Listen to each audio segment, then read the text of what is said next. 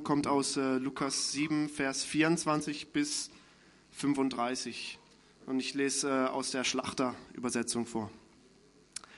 Und als die Boten des Johannes weggegangen waren, fing er an, zu der Volksmenge zu reden. Über Johannes, äh, genau, über Johannes zu reden. Was seid ihr in die Wüste hinausgegangen zu sehen? Ein Rohr, das vom Wind bewegt wird? Oder was seid ihr hinausgegangen zu sehen? Einen Menschen mit weichen Kleidern bekleidet? Sie, die in Herrlichkeit, Kleidung und Üppigkeit leben, äh, sind an Königshöfen. Oder was seid ihr hinausgegangen zu sehen? Einen Propheten? Ja, ich sage euch, einen, der mehr ist als ein Prophet. Dieser ist's, von dem geschrieben steht, siehe, ich sende meinen Boten vor deinem Angesicht her, der deinen Weg vor dir bereiten soll. Denn ich sage euch, unter denen, die von Frauen geboren sind, gibt es keinen größeren Propheten als Johannes den Täufer. Doch der Kleinste im Reich Gottes ist größer als er. Und das ganze Volk, das ihn hörte, und die Zöllner gaben Gott Recht, indem sie sich taufen ließen mit der Taufe des Johannes. Die Pharisäer aber und die Gesetzesgelehrten verwarfen den Ratschluss Gottes, sich selbst zum Schaden, indem sie sich nicht von ihm taufen ließen. Und der Herr sprach, wem soll ich nun die Menschen dieses Geschlechts mit wem soll ich nun die Menschen dieses Geschlechts vergleichen? Und wem sind sie gleich? Sie sind Kindern gleich, die am Markt sitzen und einander zurufen und sprechen, wir haben euch aufgespielt und ihr habt nicht getanzt. Wir haben euch Klagelieder gesungen und ihr habt nicht geweint. Denn Johannes der Täufer ist gekommen, der aß kein Brot und trank keinen Wein. Da sagt ihr, er hat einen Dämon. Der Sohn des Menschen ist gekommen, der isst und trinkt. Da sagt ihr, siehe, wie ist der Mensch ein Fresser und Weinsäufer, ein Freund der Zöllner und Sünder. Und doch ist die Weisheit gerechtfertigt worden von allen ihren Kindern. Amen. Lass uns beten. Hey, wir danken dir für Lukas, dass er so treu ähm, dieses Evangelium aufgeschrieben hat für uns, wie er am Anfang schreibt, damit wir Gewissheit haben in all den Dingen, die wir gehört haben, in denen wir unterrichtet worden sind als Christen. Wir danken dir für die klare Sicht, die er uns schenkt von deinem Erlöse, Jesus Christus. Und wir beten heute Morgen, dass du durch diesen Text zu uns als deine Gemeinde sprichst. Und das beten wir in deinem Namen, Herr Jesus. Amen. Ja, auch von mir guten Morgen. Ähm, für die, die vielleicht neu sind, ich bin Sam, ich bin auch in Herren, Teil der Gemeindeleitung. Äh, schön euch zu sehen heute Morgen. Wir haben gerade den, den Text für heute Morgen gehört und es ist, wie ich finde, ähm, kein leichter Text. Ich habe äh, mit dem Text etwas gerungen die letzten zwei Wochen, ähm, als ich überlegt habe, was, was will dieser Text uns sagen? Was will Gott zu uns sagen durch äh, diesen Text? Jesus spricht hier über ähm, über was ganz Wichtiges. Nämlich er spricht über die Antwort des Volkes oder der, der Menschen auf ihn und auf seine Botschaft. Oder die Antwort der Menschen auf die Botschaft von Johannes dem Täufer, wie sie Johannes dem Täufer aufgenommen oder nicht aufgenommen haben, wie sie die Botschaft von Johannes dem Täufer aufgenommen haben oder nicht aufgenommen haben, wie sie Jesus aufgenommen oder eben nicht aufgenommen haben. Es gibt nämlich Menschen, die die Botschaft von Gott ablehnen, lehnen die Botschaft von Gott ab. Es gibt aber welche, die diese Botschaft aufnehmen. Es gibt welche, die den Propheten Gottes, nämlich Johannes, der Täufer in diesem Text, es gibt Menschen, die ihn aufnehmen. Es gibt welche, die ihn nicht aufnehmen, die ihn ablehnen. Und es gibt welche, die den Messias, von Gott, nämlich Jesus Christus, aufnehmen und welche, die ihn nicht aufnehmen. Und darum geht es in diesem Text heute Morgen. Die, die das Evangelium aufnehmen, sprich die Botschaft von Johannes dem Täufer, die Botschaft von Jesus Christus aufnehmen, die werden hier Kinder der Weisheit genannt. Und es sind diejenigen, diese Kinder, die das Königreich Gottes erben, wovon auch hier die Rede ist vom, vom Kleinsten im Königreich Gottes. Aber diejenigen, die dieses Königreich erben, sind die, die hier Kinder der Weisheit genannt sind, die das Evangelium, die Botschaft, die gute Botschaft von Johannes und Jesus aufnehmen. Und Jesus spricht hier an damals an die Menschen aus seiner Generation, aus dem Lande, die breite Masse der Gesellschaft. Teile dessen äh, haben ihn dann, äh, sind ihm dann gefolgt und waren da an diesem Tag, als er diese Rede gehalten hat. Er spricht an die, an, an die ganze Generation, an, an, sein, an seine ganze Gesellschaft, an das ganze Land, an die ganze Nation. Und durch Lukas Evangelium spricht Jesus auch zu uns, zu unserer Generation über diese gleiche Dinge. Und in diesem Text hören wir, was Jesus meint. Ganz wichtig. Wir, wir bekommen wirklich eine Einsicht hier ähm, in, in Jesu Gedanken über sein, über sein eigenes Volk, über seine eigene Generation. Die Menschen, mit denen er aufgewachsen ist, mit denen er gemeinsam in diese Gesellschaft gelebt hat. Jesus gibt hier uns eine, eine, Bewertung von seiner Generation, wie er sie sieht, geistlich gesehen. Und natürlich sind seine Worte äh, in erster Linie an diese Menschen auch gerichtet, an seine eigene Generation. Und doch ist das Prinzip, glaube ich, universal.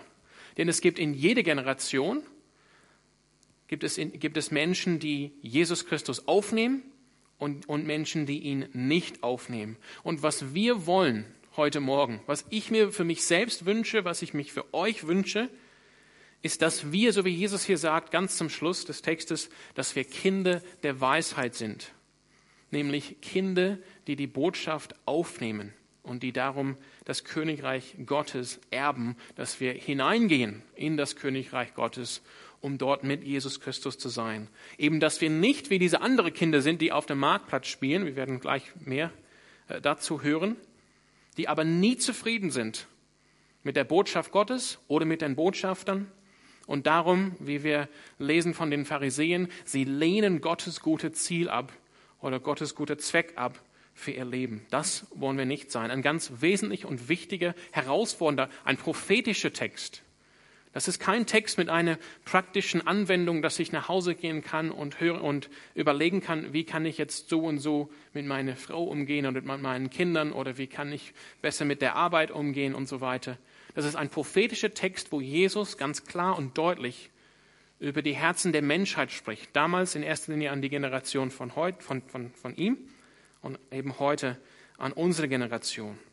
Jesus spricht hier äh, am Anfang über Johannes den Täufer. Und warum spricht er hier über Johannes den Täufer? Wir haben Johannes eigentlich nicht gesehen, seitdem äh, Johannes ihn getauft hat, ganz am Anfang des Evangeliums. Wir haben natürlich letzten Sonntag gesehen, dass, der, dass Johannes der Täufer nicht mehr in der Wüste, nicht mehr am Predigen oder Taufen. Er, ist, er sitzt jetzt im Gefängnis von Herodes, äh, jenseits des Jordans, also nicht mal mehr im verheißenen Lande. Und er, er, er, er kämpft mit Verzweiflung in dem Gefängnis, er ist sich nicht sicher, ist Jesus wirklich derjenige, der kommen sollte, der Messias von Gott oder nicht. Und er hat Botschafter geschickt, seine Jünger, hat er auch Jünger, war auch ein Lehrer, hat Botschafter geschickt und hat eben Jesus diese Frage gestellt. Und das haben wir letzte Woche gesehen, diese, dieses Gespräch zwischen Jesus, was Jesus diesen Boten äh, von Johannes gesagt hat, dass sie diese Botschaft zurücknehmen sollen zu Johannes. Und diese Botschafter von Johannes, die hatten laut gesprochen, die waren auf Jesus zugekommen, es war ein öffentlicher Ort, da waren auch viele Menschen da, die auch zugehört haben. Und deshalb beginnt Jesus, ist, es, es, liegt auf der Hand, dass er dann spricht über Johannes den Täufer, dessen Jünger ja gerade da gewesen waren. Und Jesus zeigt sich hier, und das finde ich wunderschön, und ich finde es auch eine, eine Trost für uns, Jesus zeigt sich hier als ein wahrer Freund von Johannes dem Täufer. Vielleicht haben die Menschen, ähm, was wir ja auch wissen aus dem Evangelium, am Anfang hat Johannes der Täufer große, großen Erfolg, könnte man sagen, gehabt. Es heißt ja am Anfang des Evangeliums, ganz Jerusalem und Judäa, alle Menschen sind rausgegangen in die Wüste und haben sich Johannes angeschaut. Die, wollten, die haben ihn angehört, die wollten wissen, was macht er, was sagt er, was lehrt er. Und viele haben sich taufen lassen von Johannes. Das heißt, viele haben seine Botschaft angenommen. Aber nun ist es nicht mehr so. Johannes sitzt alleine in einem Gefängnis. Und vielleicht haben die Menschen auch gedacht, wenn, wenn dieser Johannes, selbst wenn er jetzt Zweifel hat über Jesus, was sagt das denn über diesen Johannes? Und Jesus verteidigt seinen Freund hier in starke Sprache. Und das ist, finde ich, ein, ein Trost für uns, auch wenn die Menschen uns äh, wenig von uns halten oder vielleicht uns auch angreifen oder unseren geistlichen Wandel angreifen. Wir können gewiss sein, wir haben jemand, nämlich Jesus Christus, der zu Rechten Gottes des Vaters sitzt und für uns spricht, für uns ist. Und er sagt hier über Jesus, äh, äh, äh, Jesus sagt hier über Johannes, Johannes war keinesfalls schwach. Er war ein starker Mann. Er war eben nicht, wie es heißt hier, ein Rohr, das vom Wind bewegt wird, sondern er war stark, hat ein starken Fundament, ist treu geblieben, seine Botschaft ist treu geblieben, sein Gott. Er sagt auch, er war nicht jemand, der irgendwie weiche, heißt es wortwörtlich, weiche Klamotten anhat, also ist nur abgehängt bei dem König, in der Nähe von der Macht, wollte irgendwie Einfluss haben, Macht und Einfluss haben, dadurch, dass er sich in Verbindung gebracht haben mit den Machthabern. Das war Johannes auch nicht. Sondern Johannes war ein Prophet. Ein wahrer Botschafter Gottes. Das ist ein Prophet. Ein Prophet ist ein Botschafter Gottes. Er bringt eine Botschaft vom Gottesthron in den Himmel für die Menschen.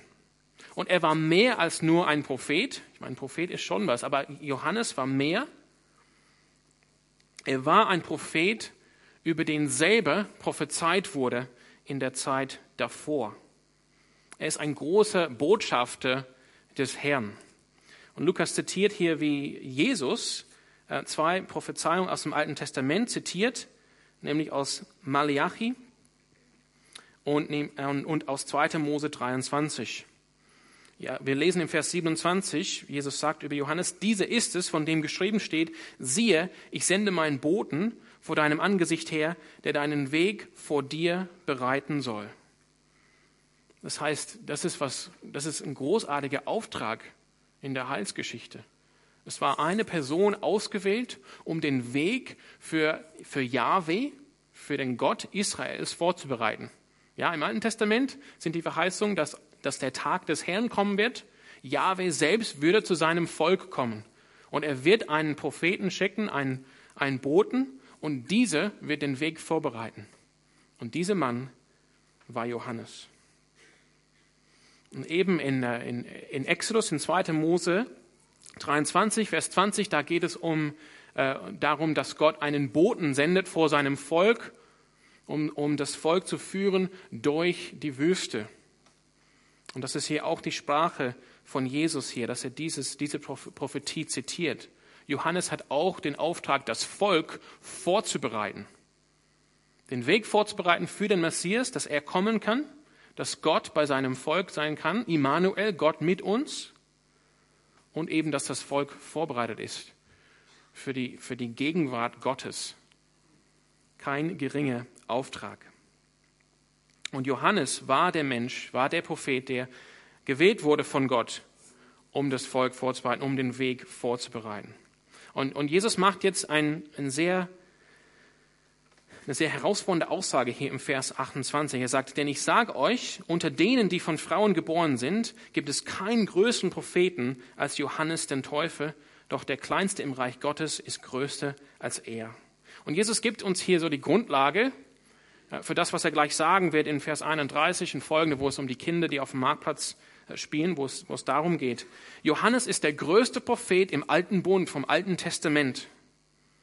Denn er ist der Vorbote des Messias, von Jesus Christus selbst. Das heißt, er ist, er ist größer als Abraham, der Vater des Glaubens. Er ist größer als Jakob, der Vater der Nation Israel. Größer als Mose, der Mittler von dem alten Bund, der Gott begegnet ist auf dem Berg Sinai 40 Tage lang.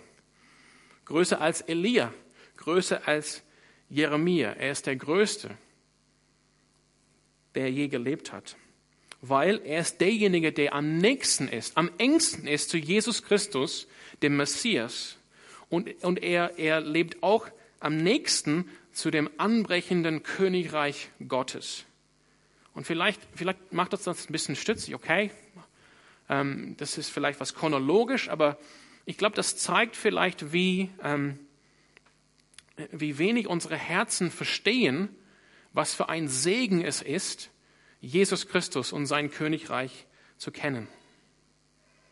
Und Jesus äh, führt hier fort mit dieser Aussage, also Johannes ist der Größte, aber, das macht das hier deutlich, ähm, der Kleinste im Reich Gottes ist größer als er.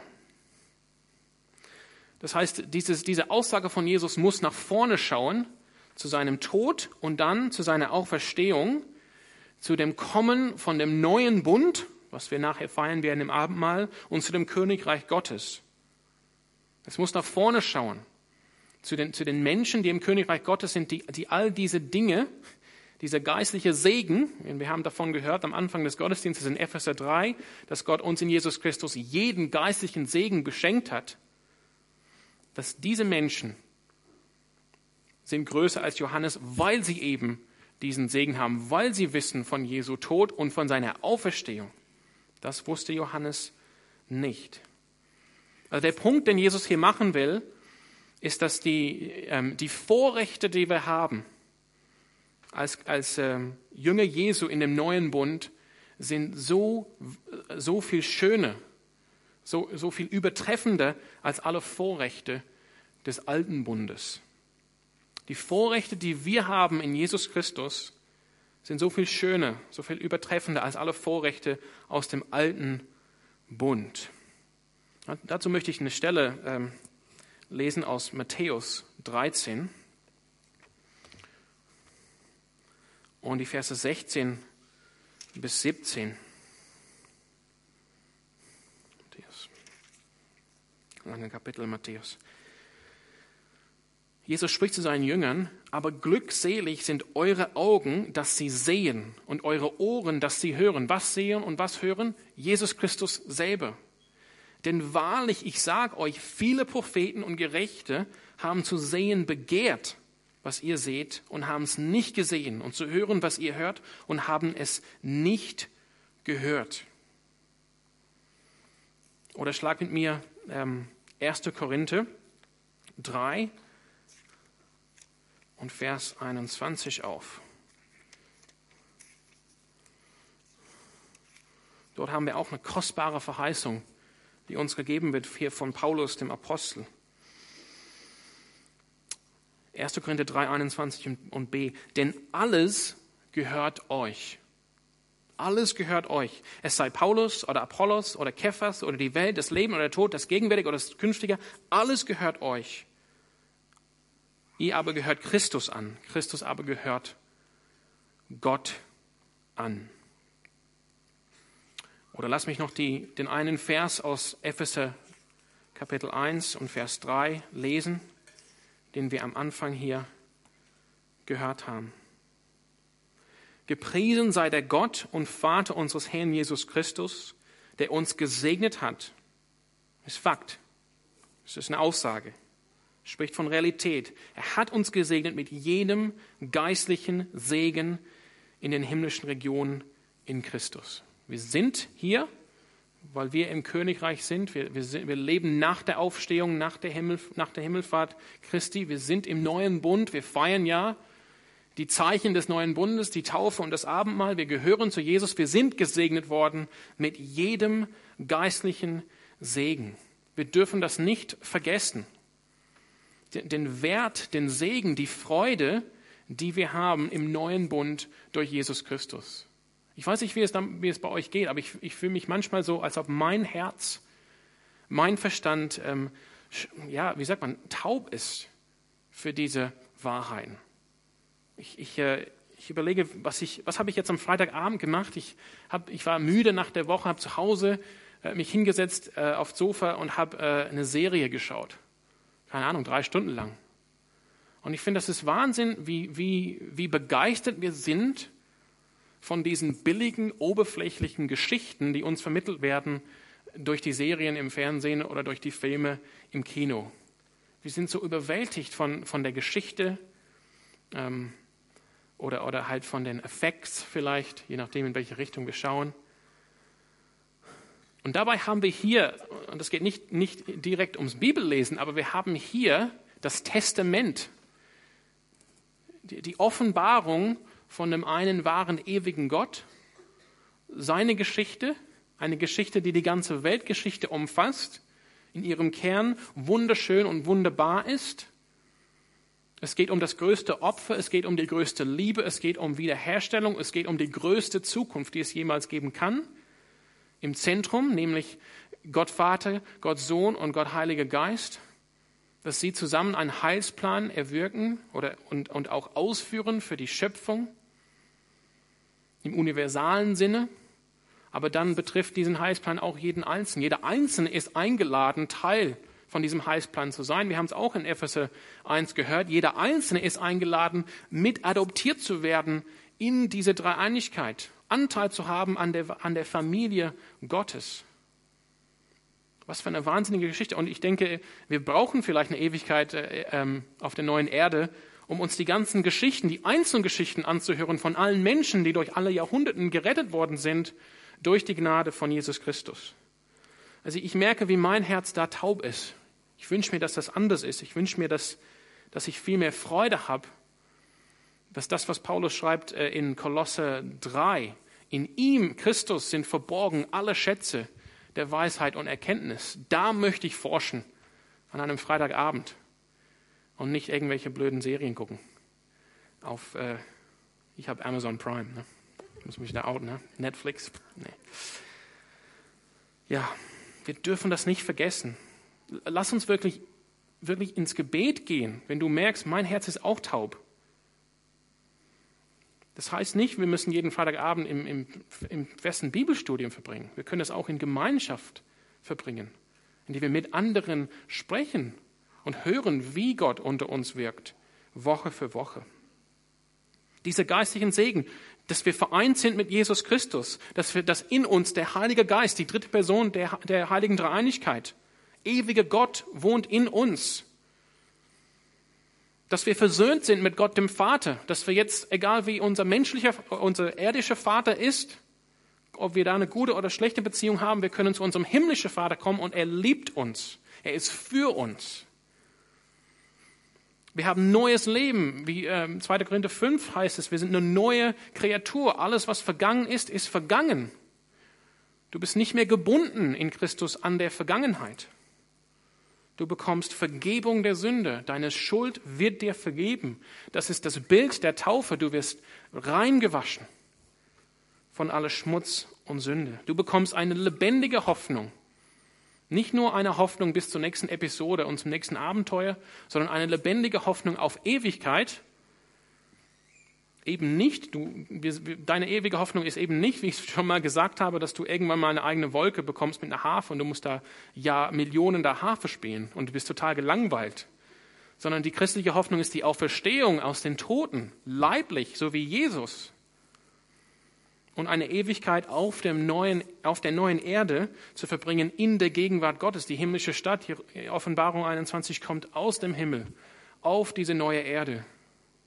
Und auf diese neue Erde gibt es Erfüllung. Wir werden arbeiten, wir werden Dinge tun. Wir sind dafür geschaffen, um Gott auch zu ehren, indem wir das, was er uns gegeben hat, an Verstand und an Leib, Körper, Fähigkeiten einzusetzen. Und uns wird eben keine keine Tränen, keine Schmerzen mehr geben.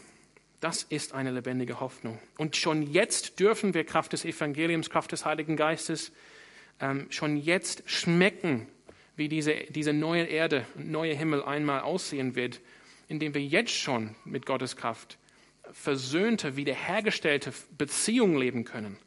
Das ist eigentlich das, was Gemeinde sein soll. Wir sind hier eine Familie. Das heißt, alles, was wir hier einfach für selbstverständlich nehmen, das sollen wir nicht tun. Das, was für uns so klar und ja, irgendwie so, habe ich schon mal alles gehört, das war überhaupt nicht klar, überhaupt nicht selbstverständlich für die Generationen vor Jesus Christus. Sie, sie haben sich danach gesehnt, begehrt, das zu sehen. Lass mich hier ähm, diesen Punkt abschließen mit einem Zitat vom äh, Johannes, ähm, Kapitel 8, und Vers 56, Jesus spricht hier über Abraham, den Vater des Glaubens, und sagt, also, also Jesus spricht hier, Abraham, euer Vater, frohlockte, dass er meinen Tag sehen sollte, und er sah ihn und freute sich. Abraham erlebte die Tagen von Jesus nicht, ist Jesus nie begegnet, so als, äh, als äh, Mensch gewordene ähm, Sohn Gottes. Aber durch den Glauben hat er, hat er diesen Tag ähm, gesehen, dass eines Tages Gott zu seinem Volk kommen wird. Gott wird unter dem Volk wohnen. Es wird eine neue, eine neue Zeit äh, anbrechen. Und er hat sich gefreut. Das ist die Frage, ob wir uns freuen, wo uns das alles bereits geschenkt ist, wo wir in dieser Hoffnung leben. Nehmen wir das zu Herzen, welche geistliche Segen wir tatsächlich in Jesus Christus schon jetzt, eben, heute Morgen haben, egal wie die Woche war. Lukas, ähm, wenn wir zurück in unserem Text, der ähm, schiebt jetzt was dazwischen, Vers 29 und 30, als, äh, als äh, Erklärung von dem Dienst von Johannes dem Teufel. Und wiederum ist das wichtig für das, was Jesus zum Schluss sagen wird.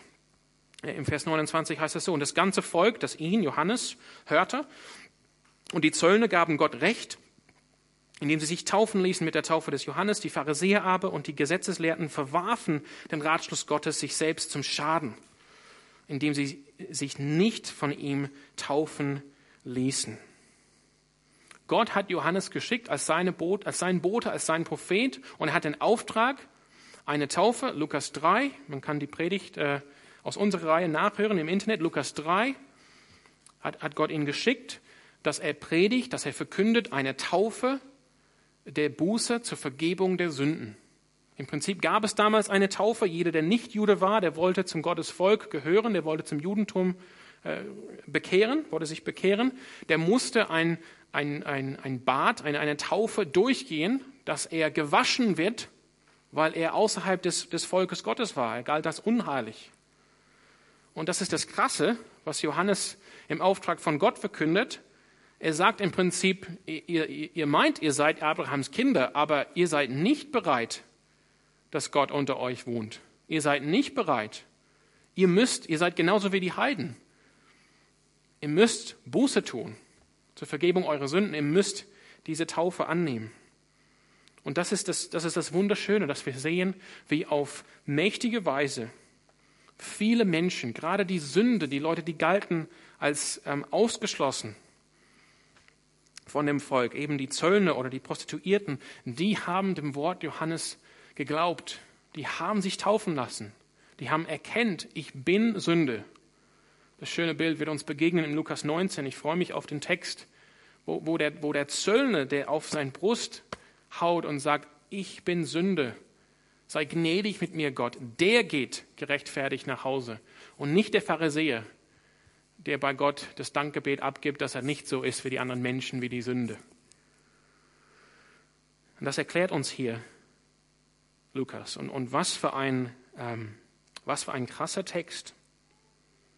Die Pharisäer verwarfen den Ratschluss Gottes sich selbst zum Schaden, indem sie sich nicht von ihm taufen ließen. Gott stand da bereit. Gott schenkt Buße. Das ist auch ein Geschenk Gottes. Gott schenkt die Möglichkeit, Buße zu tun. Und es gibt auch Momente in der Geschichte, wo das auf, ähm, wo das auf sozusagen im, im, im großen Stil geschieht. Das nennt man meistens dann Erweckung. Und das ist auch ein Geschenk Gottes. Und diese Pharisäer, weil sie so stolz waren, weil sie das nicht wahrhaben wollten, dass sie genauso sündhaft waren wie die Heiden, die haben die Taufe nicht angenommen. Und deshalb haben sie auch Gottes Ziel für sie. Gottes, also das, was Gott wollte, was er seinem Volk schenken wollte, haben sie ver, ver, verfehlt. Die haben es verworfen. Das wollen wir nicht tun. Wir wollen das nicht tun. Also er hat Jesus hat hier seinen Freund Johannes und den Dienst von Johannes verteidigt. Er hat ihn gezeigt als ein wahrer Bote von Gott, ein wahrer Prophet von Gott, derjenige eben, der den Weg vorbereitet hat für den Messias. Und Jesus spricht jetzt, er gibt jetzt eine Bewertung, eine geistige Bewertung für seine eigene Generation. Und das ist wenn wir, wenn wir das Wort hören, Generation, dann, dann müssen eigentlich so die Glocken ein bisschen klingeln. Wenn wir das Alte Testament gut kennen, das ist so ein beladenes Wort.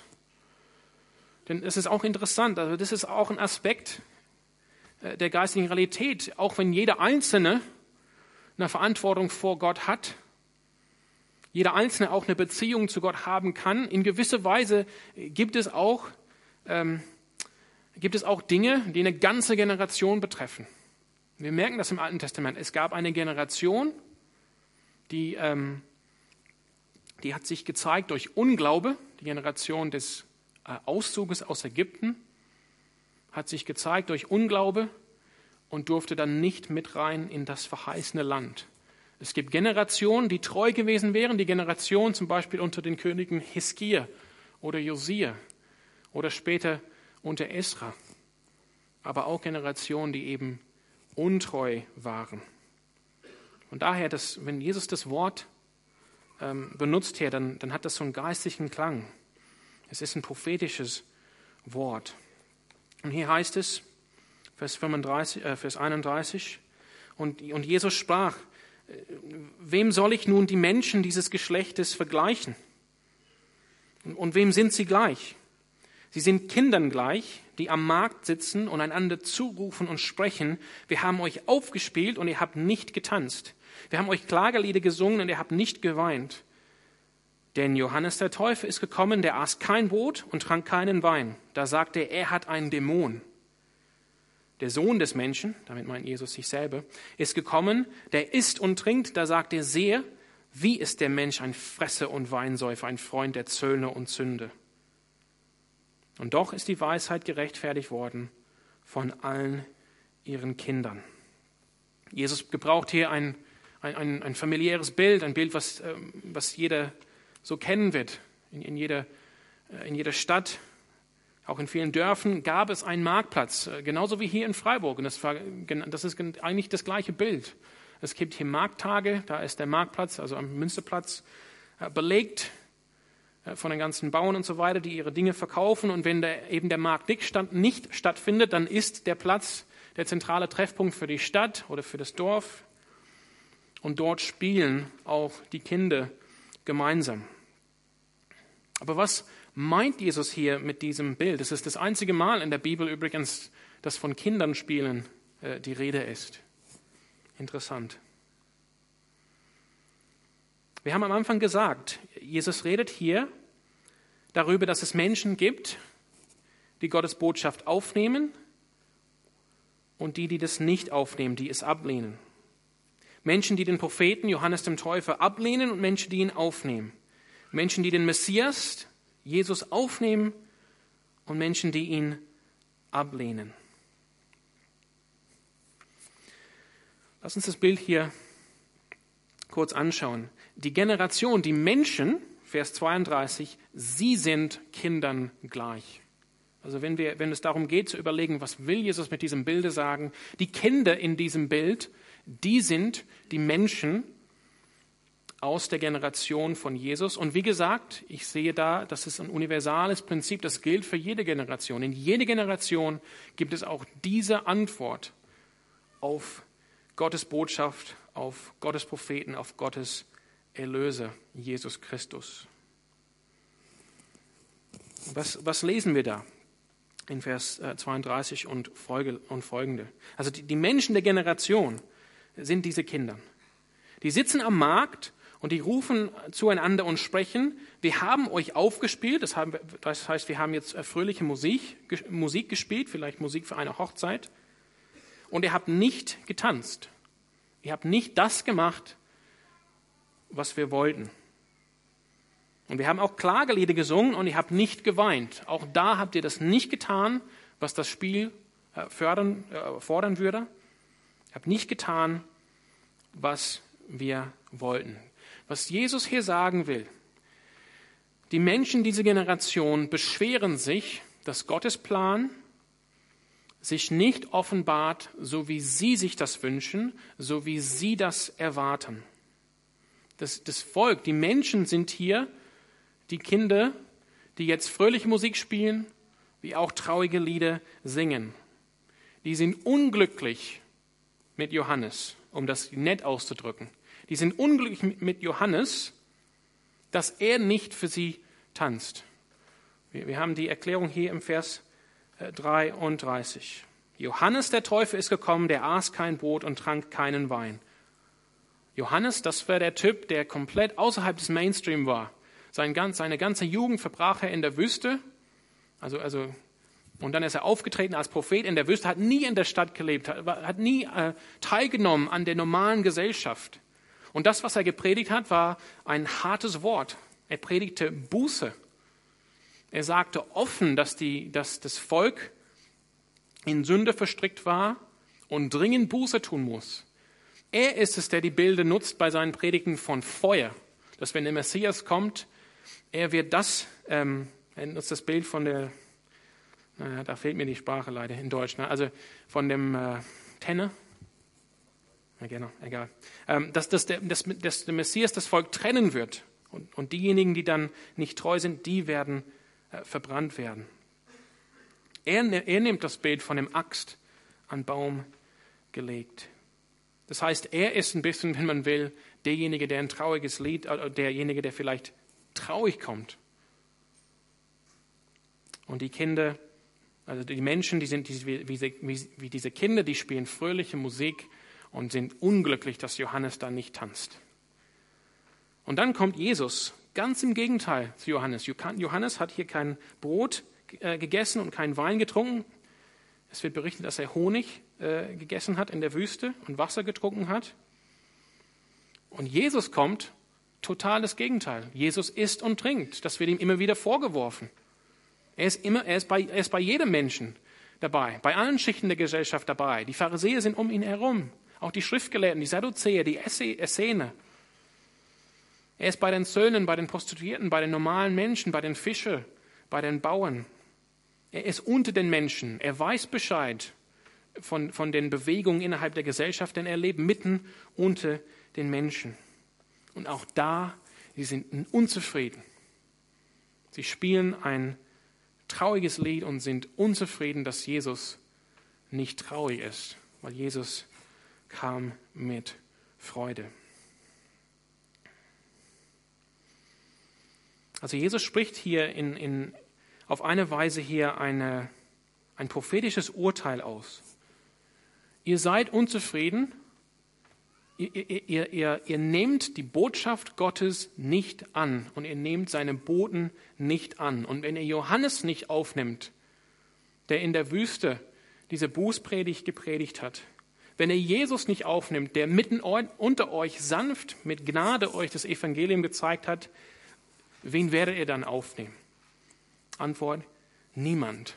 Ihr werdet zum Gericht gehen als diejenigen, die den Ratschluss Gottes verworfen haben, euch selbst zum Schaden. Gott möchte, dass wir ihn anbeten. Und jetzt komme ich zum Schluss als Kinder der Weisheit. Es werden nämlich immer aber welche geben, damals wie auch heute, die das Evangelium, die Botschaft von Gott mit Freude aufnehmen. So zeigt äh, Jesus uns das im Vers 35. Und die Weisheit ist gerechtfertigt worden von allen ihren Kindern. Das heißt, Gottes Weisheit, Gottes Wege, Gottes Heilsplan, wird für richtig gezeigt, wird bestätigt von allen ihren Kindern, nämlich von den Leuten, die das von Herzen und mit Freude aufnehmen. Er offenbart hier, er hat uns Botschafter geschickt, er hat uns sein Evangelium geschickt wir bekommen, oh, sorry, wir werden Kinder der Weisheit, wenn wir diese Botschaft, wenn wir den Messias aufnehmen. Also dieser Text, wie ich gesagt habe, ist nicht eine unbedingt mit einer praktischen Anwendung auf der Oberfläche, die leicht für uns mitzunehmen ist. Es ist ein prophetischer Text. Es ist ein Text heute.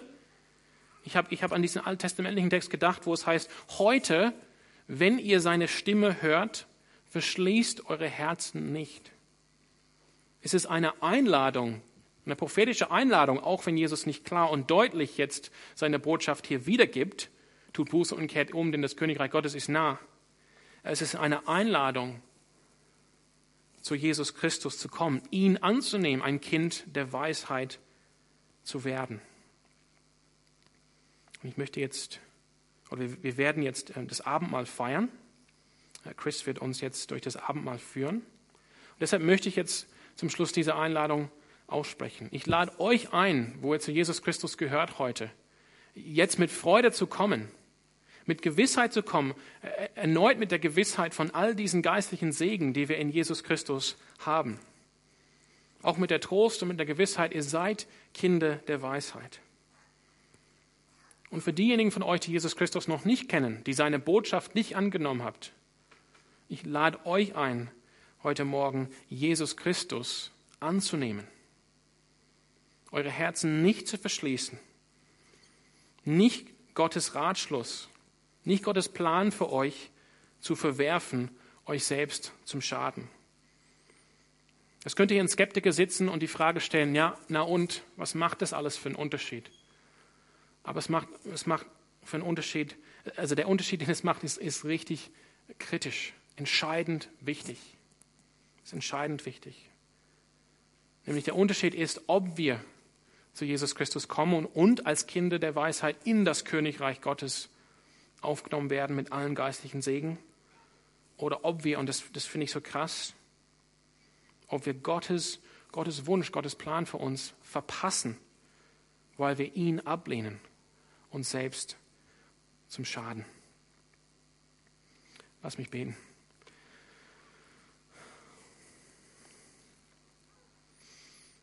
Herr Jesus, du hast Worte äh, des Lebens gesprochen, du hast Worte der, der, der Wahrheit und der Weisheit gesprochen. Und ich bete, dass diese Worte jetzt eindringen zu uns, in jedem einzelnen Herzen hier heute Morgen. Dass du uns da tröstest, wo wir, wo wir Trost brauchen, dass wir wirklich in dir beschenkt sind mit allen geistlichen Segen. Es ist so. Aber dass du uns auch herausforderst, wo eine Antwort nötig ist, auf dich und auf deine Botschaft. Und wir beten, dass du unsere Herzen weich machst. Wir beten, dass du uns klaren Verstand schenkst, dass wir sehen können, wie schön und, und wie richtig, wie sinnvoll es ist, zu dir zu kommen, deine Botschaft und dich selbst aufzunehmen als unseren Herr und Retter, unsere Sünden auf dich zu werfen und neues Leben zu bekommen. Herr, schenke heute Morgen durch deinen Heiligen Geist uns Gnade. Amen.